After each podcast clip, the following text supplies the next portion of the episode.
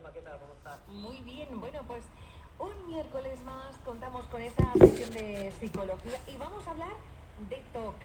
Y es un trastorno psicológico, pero quiero que nos expliques qué significan estas siglas. A ver. Bueno, Gemma, pues un placer como siempre estar aquí y bueno, tal y como señalabas, efectivamente el TOC es un trastorno psicológico reconocido por la comunidad médica y sus siglas podemos decir que funcionan los siguientes. Trastorno obsesivo compulsivo. ¿eh? E. Que es trastorno obsesivo compulsivo. Ah, bueno, aquí poco a poco vamos aprendiendo psicología, ¿eh? Mira, si al final eh, voy a cambiar de profesión y me voy a hacer psicóloga yo también, ¿eh? Psicoanalizando también, en este caso, a todos mis amigos y amigas. Estaría bien, estaría bien. ¿Tú crees? Bueno, mejor tú, mejor tú que eres un gran profesional.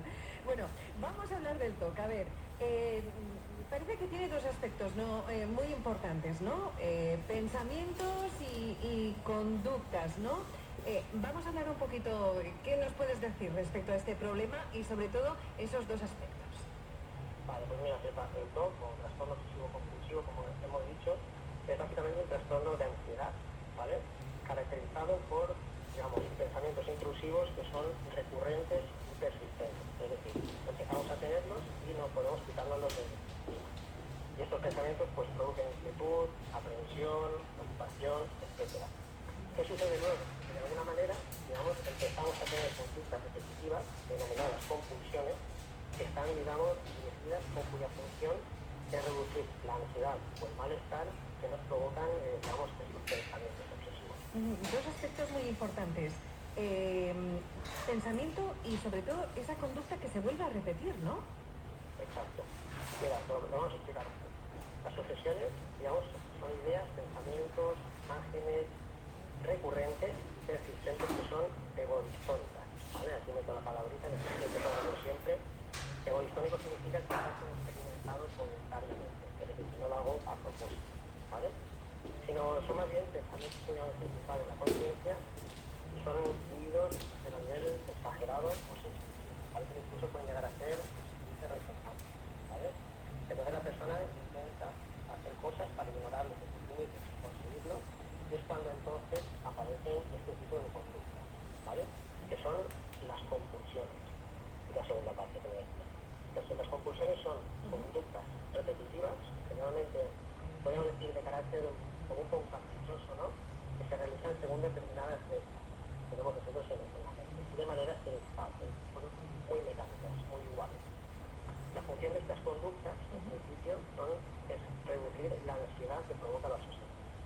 La conducta por sí sola no tiene un fin, sino que está diseñada a reducir lo que provoca, digamos, el pensamiento, la ansiedad. Por ejemplo, yo pongo un ejemplo, por ejemplo, eh, me pongo nerviosa, yo soy una persona muy nerviosa, entonces he encontrado un sistema para, para reducir esa ansiedad, ¿no? Eh, eh, eh, ¿Puede llegar a, a ser un problema?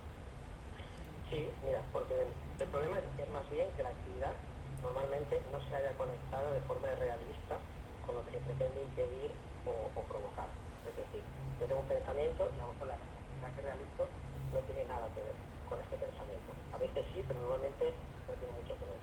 Y digamos que este, esta conducta es claramente excesiva. Por ejemplo, se me olvida o estoy, estoy nervioso porque creo que no he cerrado bien el gas, lo compruebo una vez, pero es que luego lo compruebo dos, tres, cuatro, cinco, diez, veinte, Así es, así es. ¿vale? Entonces el acto se realiza con una sensación de confusión, un deseo de, aunque hay un deseo de resistirse a esta, normalmente no se puede hacer. Y el individuo además es que reconoce esa parte del sentido de esta conducta, de que algo que, de que es algo que que es normal, que no puedo parar de hacer, ¿vale? Pues el enfermo, digamos, una persona que sufre este, este problema, si le nota que la compulsión no va a desaparecer, ¿verdad? sino que se obligada a repetirla, con lo cual provoca un Es como un círculo vicioso, como bien, como bien decías. Ujú. Bueno, va quedando un poquito ya más claro en qué consiste este TOC. Podemos decir que la compulsión es una solución a corto plazo y un problema que puede derivar a largo plazo.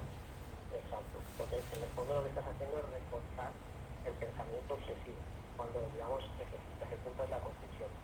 Mira, eh, ejemplos típicos son, pues, verificar varias veces las mismas cosas, como te he dicho, una de que en, digamos, en la repetición de este patrón eh, la persona obtiene una reducción inmediata del malestar, aunque es claramente contraproducente, porque con ello lo que está haciendo en realidad es reforzar la dinámica del trastorno. Lavarse las manos muchas veces, o probar el gas muchas veces, etcétera, etcétera, este tipo de, de conductas. Dicho de otro modo, para que nos entendamos, cuanto más cedo la compulsión o la practico, más probabilidades habrá de que vuelva a tener o producir la obsesión. Es el pensamiento repetitivo negativo.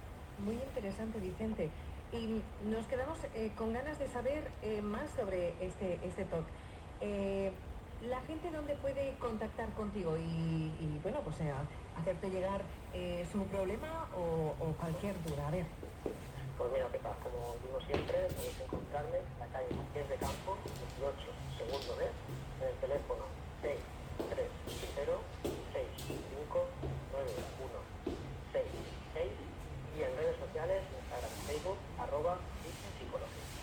Muy bien. Bueno, pues eh, Vicente, muchas gracias. Hoy hemos conocido un poquito más sobre el trastorno obsesivo compulsivo, el TOC. Muchas gracias y bueno, eh, a disfrutar de la semana. Eh, no queda nada para, para el fin de semana, pero en nada estamos otra vez hablando de todos estos temas tan interesantes. Gracias, Vicente. Hasta luego. Hasta la próxima.